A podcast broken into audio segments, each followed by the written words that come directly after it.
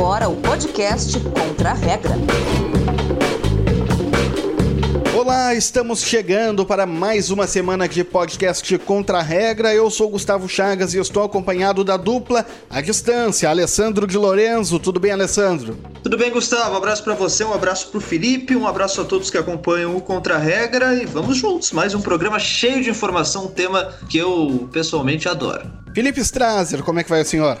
Um abraço, Gustavo, também um abraço para o Alessandro. Um bom dia, boa tarde, boa noite a todos os nossos ouvintes. Se cuidem e uma excelente jornada para nós. Uma excelente jornada, o Alessandro destacou que é um assunto que ele gosta. Vamos falar de uma polêmica histórica envolvendo três grandes países da Ásia. Você é o nosso convidado para passar os próximos minutos com a gente no Spotify, no Google Podcasts e também no Deezer. E é claro, nas redes sociais, estamos no LinkedIn, no Facebook, no Instagram e no Twitter, arroba pode contra regra.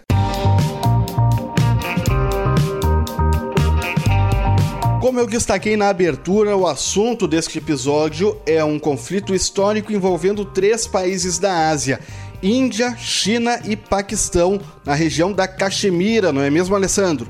Pois é um conflito étnico, religioso, econômico, geopolítico, tanta coisa envolvida dentro desse conflito só. E para falar mais sobre essa região, convidamos o professor do curso de Relações Internacionais da SPM, coordenador do Núcleo de Estudos e Negócios Asiáticos na universidade e que trabalhou em embaixadas de 11 países asiáticos, incluindo Índia e Paquistão. Professor Fausto Godoy, é uma honra recebê-lo aqui no Contra-Regra. Obrigado, Alessandro. Uh, é um prazer compartilhar com você um pouquinho das minhas experiências, das minhas andanças, principalmente que eu sei que é o tema que, que, que está interessando a você, que é a região, que é a Caxemira, a questão da Caxemira.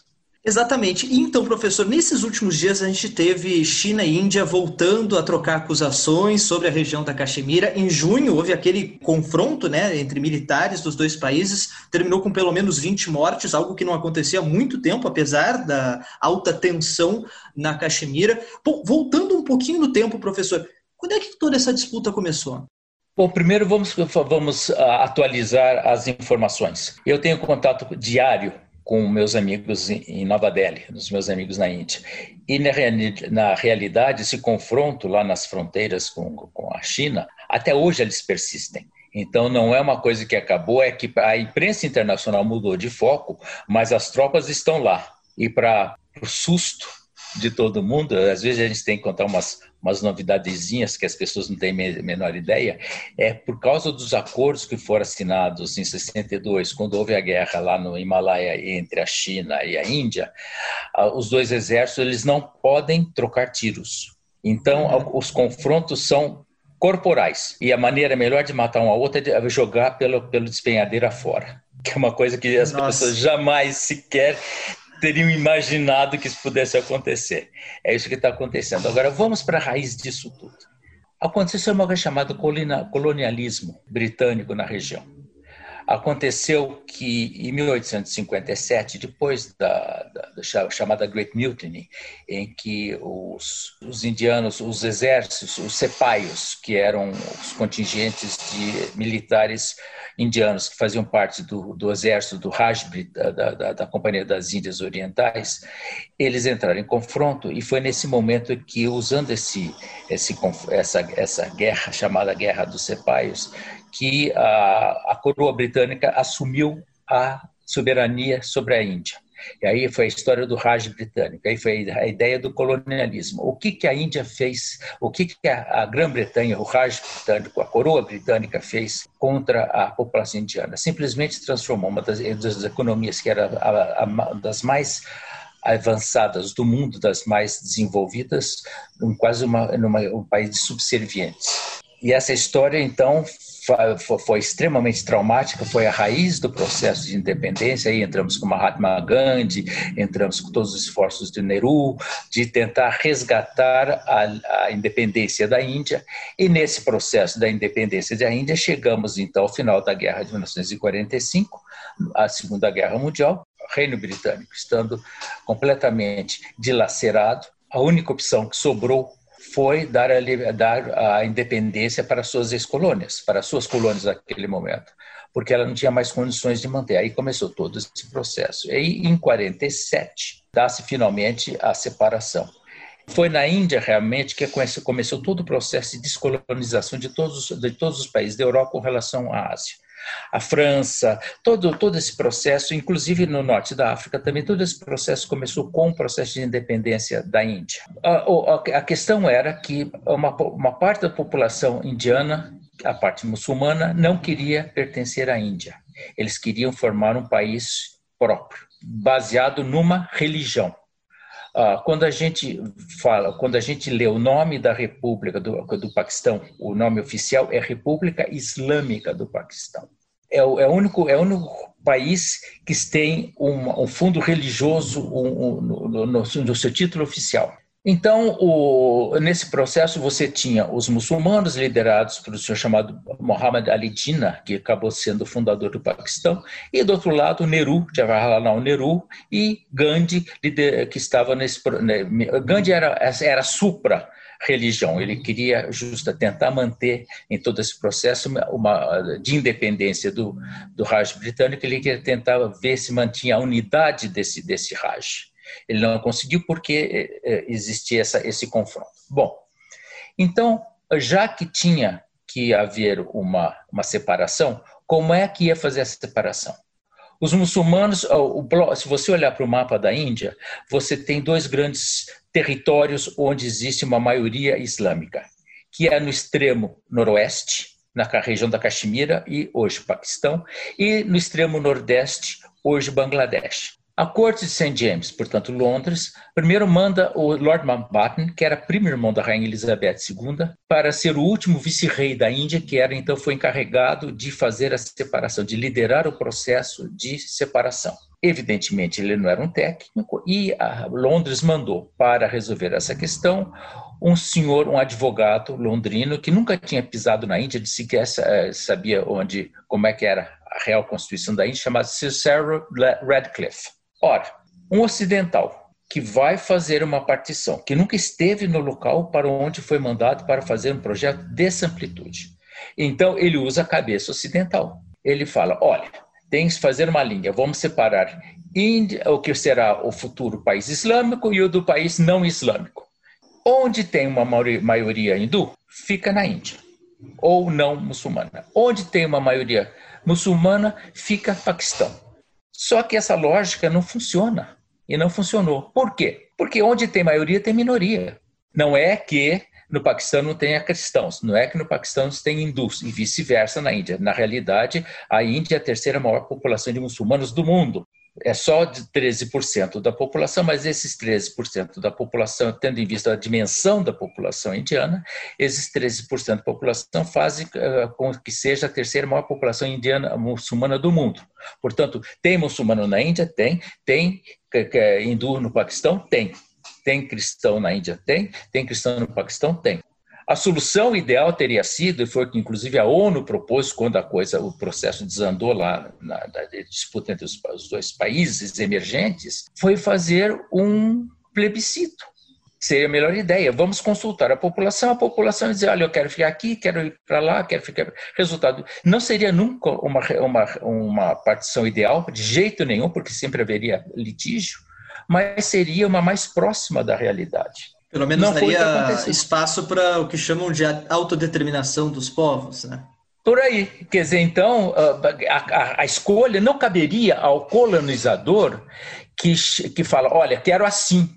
E sim, consultei o futuro país e o futuro país decidiu pelo seu próprio destino desse jeito. Não, não foi assim.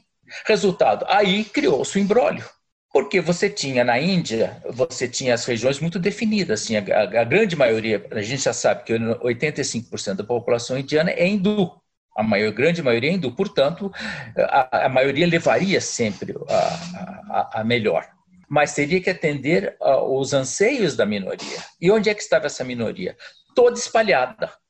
E tinha alguns focos na Índia onde essa maioria era, essa minoria era mais evidente, como na região de Hyderabad, no sul da Índia, e principalmente na, na região da Caxemira.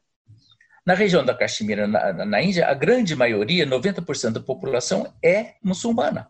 Só que, naquele momento, o que, quando os ingleses assumiram o poder em 1857, quando a Companhia das Índias Orientais foi substituída pela coroa britânica, quando a Rainha Vitória assumiu e se tornou a imperatriz das Índias em 1857, então existiu o conceito de império. Bom, só que esse império indiano ele nunca foi monolítico. Ele convivia com reinos que eram vassalos do império do, do, do, do império do Raj britânico. Então, não era que a, o Raj britânico, que a, Índia, que a coroa britânica dominasse toda a Índia. Ela dominava como país, como país, como Raj, grande parte da Índia, mas existiam esses, esses reinos, que eram cerca de 300 pequenos reinos. Esses pequenos reinos, então, foram, na hora da, da, da partição, eles foram convocados para definir. E como a maioria deles estava encravada dentro do território, do território, maioria do território hindu, eles logo decidiram se tornarem parte da Índia. Só que essas duas regiões de Hyderabad, onde havia uma, uma presença muçulmana muito forte, enquistada no centro, lá no centro-sul da Índia, e na, na Caxemira, aconteceu uma, uma, uma semi-tragédia. A palavra tragédia não cabe, mas é, é o que aconteceu, é o que é, definiu o futuro a população da Caxemira, como eu disse, nesse momento era quase que, quase que absolutamente totalmente muçulmana. Tinha uma, tinha uma parte não muçulmana, grande, mas chamemos de majoritariamente muçulmana.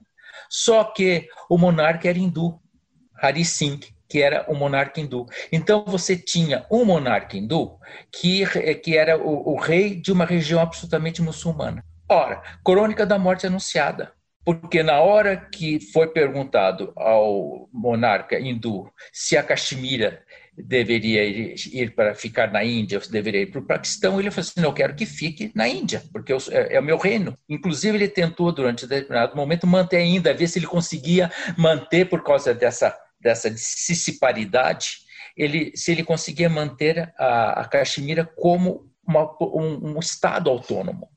Maluquice, não ia conseguir nunca porque uh, era, é, é uma população é micro no universo macro hindu e o macro, outro universo macro muçulmano. Então, o que, que aconteceu? Enquanto ele estava pensando no assunto, estava tentando tergiversar para ganhar tempo, um, um, um, grupo de muçulmanos invadiu a Caxemira. E na hora que invadiu a Caxemira, o monarca da Caxemira, Hari Singh, entrou em contato com Nehru, que era o primeiro-ministro da Índia já designado, e pediu apoio e o socorro de Nehru.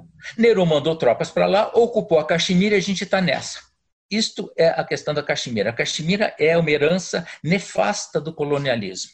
Você tem uma população majoritariamente muçulmana atualmente, numa região ocupada, tanto que as fronteiras, os dois lados disputam as fronteiras. As linhas, a linha LOC, que chama Line of Control, que é a que ficou quando as tropas hindus foram eh, preservar a, a Caxemira né, em 47, essa line of control, que é a linha de controle, ela ainda é uma linha fluida, ela não é uma fronteira.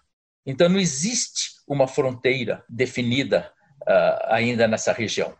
E essa, essa região também, essa linha da fronteira também, se você segue o mapa da Índia, você vai para o lado da China, no Himalaia. Você, tá, você sai do lado Hindu Kush, que é da Caxemira uh, muçulmana, e você vai para o outro lado do, do, Himalaia e você vai para a fronteira com a China. A mesma coisa aconteceu com a China. As fronteiras uh, com a China também não foram definidas naquele momento.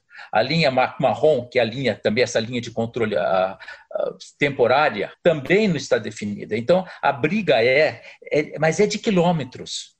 Não é uma briga de invadir um território enorme, são quilômetros, mas esses quilômetros são a grande a, a ponta do iceberg da disputa político-hegemônica em toda a região. Então você tem, de um lado, você tem a briga dos indianos com os paquistaneses por causa dessa fronteira, e você tem atualmente essa briga com os chineses por causa das fronteiras. A, a última a última guerra que houve entre os chineses e os indianos foi em 62, quando a a, houve realmente um confronto entre, entre exércitos. A partir de então, a, essa linha fica, avança-se um pouquinho, retrai-se um pouquinho, avança-se um pouquinho, retrai-se um pouquinho. Estou falando de questões de 5, 10 quilômetros, ah, não é nada muito mais que isso. Mas esses, esses 10 quilômetros, esses 20 quilômetros, são a grande, o grande empecilho para que essa questão das fronteiras se resolva na, na, na região. Resultado, nós estamos falando de fronteiras fluidas, herança do, do, do, universo westfaliano era da, entre as fronteiras, que é o grande problema ainda do Ocidente, da maioria dos, do Ocidente, que é a questão das fronteiras que tanto na África, da, da herança do Ocidente, que as fronteiras tanto na África quanto na Ásia, que até elas, elas não se encontram. E de alguma forma, professor, tendo três países envolvidos diretamente, né? China, Paquistão e Índia. Bom, a Índia tem esse problema com tanto com o Paquistão quanto com a China. Existe algum tipo de aliança dentro de, dessa grande confusão, digamos assim? Quer dizer, China e Índia são rivais, Índia e Paquistão também são rivais. E a China e o Paquistão? Bem médio. Vamos por etapas, essas rivalidades. A gente está na Ásia, Alessandro. Na Ásia, os conceitos ocidentais não se aplicam à Ásia. A cabeça asiática é uma cabeça muito antiga. As histórias são são muito, muito antigas. Então, as, as conversas têm que eh, falar na história. É, essa nossa, é, o que você me falou é a cabeça do ocidental olhando para a Ásia. A cabeça da Ásia olhando para si mesma não é a mesma coisa. Eu digo sempre que para os asiáticos é assim: inimigos, inimigos, negócios à parte. Qual é o que, o que é que está Uh, qual é que, se você pegar, qual é o teorema, qual é a equação ali? A equação ali na região é a equação China mais Paquistão, Índia mais Rússia. Desde, desde, desde a independência do Paquistão em 47 e depois, desde que o Partido Comunista assumiu o poder em 49, a China se tornou o principal parceiro, o principal amigo do Paquistão na região. Então, tanto que quando a China foi abrir relacionamentos, as suas relações com os Estados Unidos, com os Estados Unidos, o álibi para Kissinger ir a conversar com Mao Tse-tung em Pequim foi que ele ia fazer uma, região, uma reunião no Paquistão. Os paquistaneses é que abriram o processo, abriram o caminho para que ele fosse conversar com Mao Tse-tung. Isso é a história, não conta, muito pouca gente sabe. Então, China e Paquistão sempre foram muito unidos desde esse momento. A Índia foi muito vinculada à antiga União Soviética na época do Nehru, por causa do socialismo. Que, que tanto que a, a, um dos caráteres na Constituição indiana diz que a, a Índia é uma república socialista. É o título oficial da Índia. Então, esse, esse socialismo que, que, está se falando vinculava, de uma certa maneira, estou falando de 47, com o Nehru, com então, os momentos da, da, da, do não alinhamento. Então, essa ideia do não alinhamento, que era alinhado de uma certa forma, ou não alinhado, então, esta, essa, essa forma do alinhamento tinha a ver com a União Soviética. E sobrou para a Rússia, para a China, para a Índia, nesse momento, naquele momento, um esteio grande da União Soviética. Não se esqueça que a, a Índia, como país, ela tem 70 33 anos de idade. Muito recente, né? Nossa Senhora, quer dizer, como, como civilização antes agora é uma, é uma civilização, é um país infante. Então, como país infante, ela tem, ela, ela, ela precisava no início de achar seus aliados, e esses aliados foram, foram encontrados assim. Agora, evidentemente, você pensa, qual é o país que mais desenvolveu, que mais, qual é a economia que mais cresceu nos últimos anos, agora os anos mais recentes? A China. Não, a Índia. Ah, é? É. Resultado nesses anos mais recentes, eu estou falando dos últimos dois, três anos. Resultado, então, a Índia, com 1 bilhão 300 milhões de habitantes, com uma população com mais de 60% da população com menos de 35 anos de idade, menos de 35 anos de idade, 60% da população, é só o futuro se você tem uh, rapazes, moços, uh, moças da, da, sua idade, olham para o futuro, não olham para o passado. 60% da população da Índia vê para uma população que cada vez mais está atingindo a classe média, cada vez mais tem ambições de classe média. Você olha para a China, que está no ápice da sua, da sua, da sua população, da sua civilização, mas que por causa do, da questão de um, dois filhos por família, a política de um filho por família, ela está numa população decrescente. Claro que vai crescer muito ainda, numericamente, em função de, do, do, quantidade de população. Mas você está vendo uma população que está é cada vez mais jovem, que é a indiana, e uma população que está envelhecendo como a chinesa. Isso traz consequências. Não se esqueça, inimigos, inimigos, negócios à parte, que eles são dos dois membros do BRICS. E que nos BRICS e no, no Banco de Desenvolvimento, esse New Bank of Development, New Development Bank, são parceiros. Então, como é que como é que como é que você explica essa parceria e ao mesmo tempo essa essa essa briga na fronteira? A Índia se tornou a grande potência em TI, a grande o, país que tem a tecnologia de informação mais desenvolvida do mundo. Em compensação, você tem a China, que desde 2013 criou o plano Made in China 2025. Esse plano Made in China 2025 definiu quais são 10 setores de tecnologia de ponta na China, 10 setores. Robótica, estradas inteligentes, você tem aí, só entrar no Google que você vê quais são esses 10 principais setores. E o que, que são esses 10 principais setores de tecnologia de ponta? Qual é o objetivo disso? Transformar a China na maior potência tecnológica, econômico-tecnológica final desse, desse século. Então você tem, de um lado, a ambição da China de se tornar, de dizer adeus para 25 de março, se tornar uma grande potência tecnológica, a China, a Índia, querendo crescer cada vez mais na área de TI, também com essa ambição dessa população cada vez mais jovem, e o futuro é um ponto de interrogação. Isso é muito importante. Será que, por exemplo, eu que vi na minha vida a Inglaterra, Estados Unidos, será que eu também agora, no final da minha vida, eu vou ver a China como a, grande hegemonia mundial? Mas será que ela vai estar sozinha? Será que os americanos vão deixar? Será que o, o, os indianos não estão querendo agora brigar por um espaço que eles acham que eles têm direito cada vez mais? E como é que vai ficar esse relacionamento China e Índia nesse novo universo pós-hegemonia, ou talvez não, ou uma hegemonia compartilhada com os americanos, ou uma pós-hegemonia chinesa, ou uma pós-hegemonia sino-indiana? É tudo muito fluido. É, é, é, o que me assusta muito, Alessandro, quando eu converso com as pessoas, principalmente as pessoas que não tiveram uma noção de Ásia, é ver o quão essa, qual essa foto é simplista. É nessa região em que estão as maiores populações, está nessa região, é a região que está mais crescendo em todo o planeta, não é só a Índia, a China, é todo o leste da Ásia, é todo o sudeste da Ásia. O sudeste da Ásia está crescendo muito mais que o ocidente. Então, será para onde vai nascer o sol? Será que o sol agora vai nascer primeiro em, no, no, no, Oriente, depois para o Ocidente? Eu sei ao contrário de como era o Ocidente, depois para o Oriente? Não sei é tudo muito complexo. É tão complexo que eu não sei se eu consigo me explicar, porque é, é, é realmente um emaranhado de, de temas, emaranhado de, de, de assuntos, emaranhado de, de, de projetos, emaranhado de ambições que estão ali, que a gente tem que entender de uma certa maneira, não com um olhar ocidental branco e preto, mas com um olhar absolutamente asiático cinza. Se você entrar no cinza, você entende. Se você sair do cinza, você não entende mais nada.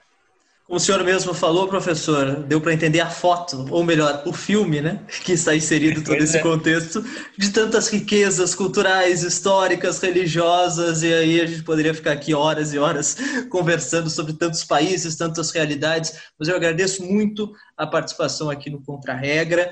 Muito obrigado por toda essa aula, uma verdadeira aula. Espero que a gente tenha um próximo contato porque são tantas realidades, certamente assunto não faltará para a gente falar aqui no Contra-Regra. Professor, muito obrigado. De nada. Se depender de mim, assunto não faltará mesmo. obrigado, Alessandro. Obrigado aos seus ouvintes pela paciência de terem me escutado e pelo exercício mental de tentar entender essa arquitetura uh, político, uh, geográfico, histórica e uh, econômica da, de toda essa região. Muito obrigado a vocês. Aí está a entrevista do Alessandro com o embaixador Fausto Godoy. Esse é só um pedacinho da conversa, porque em breve o podcast de Contra Regra vai apresentar novidades justamente com essa entrevista, não é, Alessandro? Exatamente, Gustavo. Tem muito mais. Foi uma conversa muito legal e muito extensa, porque é uma região bastante complicada mesmo de se entender. Então a gente deixou uma partezinha, um bônus, digamos assim, para você ouvinte do Contra Regra e ao longo dos próximos dias a gente vai explicar exatamente o que, vai acontecer, que surpresa é essa, que novidade é essa, e eu convido você porque está muito legal essa conversa. Vamos ampliar o assunto em breve nessa novidade, mas agora a gente amplia direto com o Felipe Strazer e a lista da semana. Lista da semana.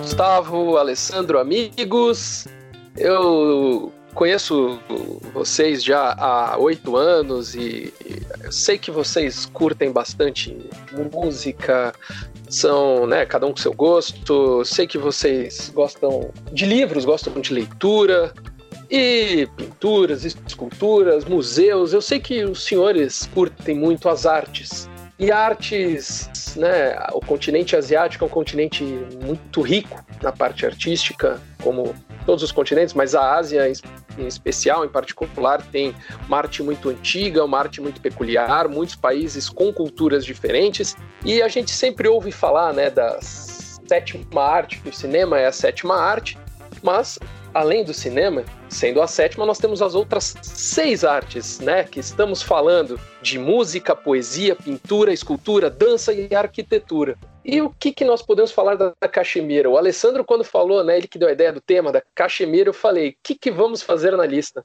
E deu um pouquinho de trabalho, mas a lista da semana da Caxemira são as sete artes e a Caxemira. Vamos começar com o Alessandro de Lourenço. Alessandro, como é padrão, nós temos cinco perguntas, né? Neste caso, nós temos sete, são sete artes. Você vai escolher uma dessas sete, né? E aí vai responder o Gustavo depois, e assim sucessivamente, pênaltis alternados. Alessandro de Lourenço, música, poesia, pintura, escultura, dança, arquitetura ou cinema? Arquitetura. Alessandro, o Forte Baltit está situado em Karimabad, na região de Gilgit-Baltistan, no Paquistão, e fica em um pico artificialmente achatado abaixo da geleira Ulter. Estrategicamente localizado, com uma vista do Vale do Hunza, seus habitantes controlavam o comércio sazonal Transkarakuram entre o sul e a Ásia Central. O Forte Baltit é de planta retangular, com três andares, e fica num pedestal de pedra e tem uma arquitetura de influência, influência tibetana. Há 16 anos ele tenta se tornar um patrimônio da humanidade e a pergunta é: quando esse Forte Baltit, um patrimônio nacional do Paquistão, foi construído? A 100 antes de Cristo, B 250 depois de Cristo, C 500 depois de Cristo, D 800 depois de Cristo ou E 1100 depois de Cristo. Lembrando que essa região de Gilgit-Baltistan é uma região paquistanesa que fica no meio aí da região da Caxemira. Então estamos falando de patrimônios na Caxemira. Não sei, não sei mesmo. É... B. Alessandro vai de 250 depois de Cristo, Gustavo Chagas 100 antes de Cristo, 500, 800 ou 1100 depois de Cristo. 800 num chute na lua. Chute na lua. Gustavo, a lua está na bandeira do Paquistão. E quando o senhor chuta na lua, o senhor acerta a bandeira do Paquistão ali, um golaço paquistanês. O Forte Baltit foi é, construído, sim, no ano 800 depois de Cristo. Esse chute na lua foi um golaço. Gustavo está mantendo a sorte dele com relação ao Japão aqui na Caxemira. 1 a 0, Gustavo. Eu achei que antes de Cristo era muita coisa e aqueles anos muito antigos, não sei, foi um chute aleatório. Um chute certeiro. E Gustavo, vamos lá que é a tua vez. Música, poesia, pintura, escultura, dança ou cinema? Vou com cinema. Todos conhecem Bollywood, né? Cinema indiano. E a Caxemira é cenário para dezenas de filmes de Bollywood, seja pelas paisagens quanto pela história, né? Que tem a Caxemira, que nós acabamos de ouvir com o professor e, e embaixador, né? Ex-embaixador. E o filme indiano Raazi tem uma temática de espionagem na Caxemira dos anos 70. E ele foi o grande vencedor da edição de 2019 do International Indian Film Academy Awards, o Oscar de Bollywood. Esse longa-metragem, que concorreu em oito categorias, levou quantos prêmios, incluindo o de melhor filme? Quatro, cinco, seis, sete ou oito? Baixando Rubens Evald Filho, José Wilker, grandes analistas do cinema mundial, eu chuto seis. Nunca ouvi falar no filme. Seis. Gustavo vai com seis prêmios para Raazi, o grande vencedor do International Indian Film Academy Awards. Alessandro de Lorenzo, quatro, cinco, sete ou oito prêmios. Sete, e lembrando que Bollywood é a maior indústria cine cinematográfica do mundo, não é Hollywood. Exatamente, boa lembrança, Alessandro. Bollywood produz muito mais filmes e com muito mais renda, né, do que Hollywood, né? Porém, pouco falado aqui no Ocidente, quando a gente fala, parece algo mais exótico, mas realmente Bollywood produz muito filme e, Raazi levou, apesar de ser o grande vencedor com o, o Oscar indiano de melhor filme, Raazi levou apenas quatro prêmios. Então, nem Gustavo, nem Alessandro, esse foi zerado. Alessandro, ainda está 1 a 0 para o Gustavo. Tu tem a chance de empatar agora com música, poesia, pintura, escultura ou dança? Poesia. O poeta da Caxemira Agra Shahid Ali escreveu muitos textos sobre a sua região natal. Alguns desses ficaram famosos e seus livros se tornaram obras-primas da literatura. Publicado em 1997, o mais famoso livro do autor, que faleceu em 2001, tornou-se um símbolo de liberdade na região, sendo lembrado em manifestações até hoje. O título deste livro é o nome do poema mais famoso né, da publicação. E ele se chama, todos os títulos em inglês, vamos ter tradução, A. Rooms are never finished, ou né, salas, quartos não são terminados. B. Escultura de osso, né, bone sculpture. C. A walk through the yellow pages, que é uma caminhada pelas páginas amarelas. D. The country without a post office, o país sem correios. E The Half Inch Himalayas, ou os Himalaias né, de meia polegada. Qual é o nome do livro mais famoso de Agha Shahid Ali, que ainda é usado em manifestações na Caxemira? Eu pensei que pela tradução eu conseguisse pensar algo que me levasse a manifestações, a região da Caxemira, e a verdade é que eu não consegui, vou chutar a letra A. Rooms are never finished. Gustavo Chagas, os quartos não são terminados para o Alessandro e para ti? Eu sei que o Felipe Strasser é um cara que gosta muito dos serviços postais do mundo todo. Eu gostei daquela dos Correios. Olha, Gustavo, eu sabia que você ia chutar essa alternativa se fosse possível. Segundo a história, uh, esse autor, né, o Agha Shahid Ali, escreveu o livro uh, em meio a revoltas né, que ocorreram na região da Caxemira, indiana, em 1990, 91, 92, no começo da década de 90.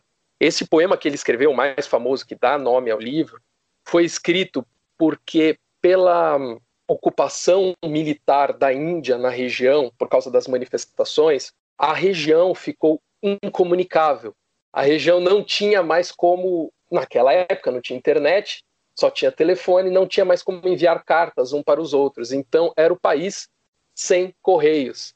Esse é o nome da poesia, é o nome do livro mais importante, um dos livros mais importantes do Shahid Ali. Gustavo Chagas acertou essa. O País Sem Correio é o nome do livro. Eu não conheço muito a Índia, o Paquistão, a Caxemira, mas eu conheço Felipe Strasser. O que, que que tá acontecendo? 2 a 0 Alessandro. Não, já veio de uma goleada, eu tô prestes a levar outra. Oh, tá difícil. Gustavo, música, pintura, escultura ou dança? Vamos para a música. Qual é a música, Pablo? Kashmir é o nome da música. Kashmir é o nome da canção mais importante de uma das maiores bandas de rock da história. A obra-prima, faixa do álbum Physical Graffiti, de 1975, foi baseada numa viagem dos integrantes ao deserto do Saara, pelo deserto do Saara. Não tem nada a ver com a Caxemira. Eles nunca estiveram na Caxemira para gravar essa música, mas como a ideia deles era, olha só, viajar do Marrocos até a Caxemira, a música que se, se chamaria Drive to Kashmir, né, que seria dirigindo até a Caxemira, ficou apenas Kashmir. Essa é a principal obra, uma das principais obras-primas dessa importante banda de rock britânica. E de qual banda nós estamos falando? A. The Who, B. Kiss, C. Led Zeppelin, D. Pink Floyd ou E. Black Sabbath. Esse nome, além de remeter a uma música, remete a uma parente de uma pessoa muito querida entre nós, Felipe. A irmã do nosso inesquecível ídolo Fred Mercury, que inclusive completaria aniversário no recente 5 de setembro. E Kashmir, a música, não a irmã, ela influenciou uma música de Fred Mercury. Inuendo.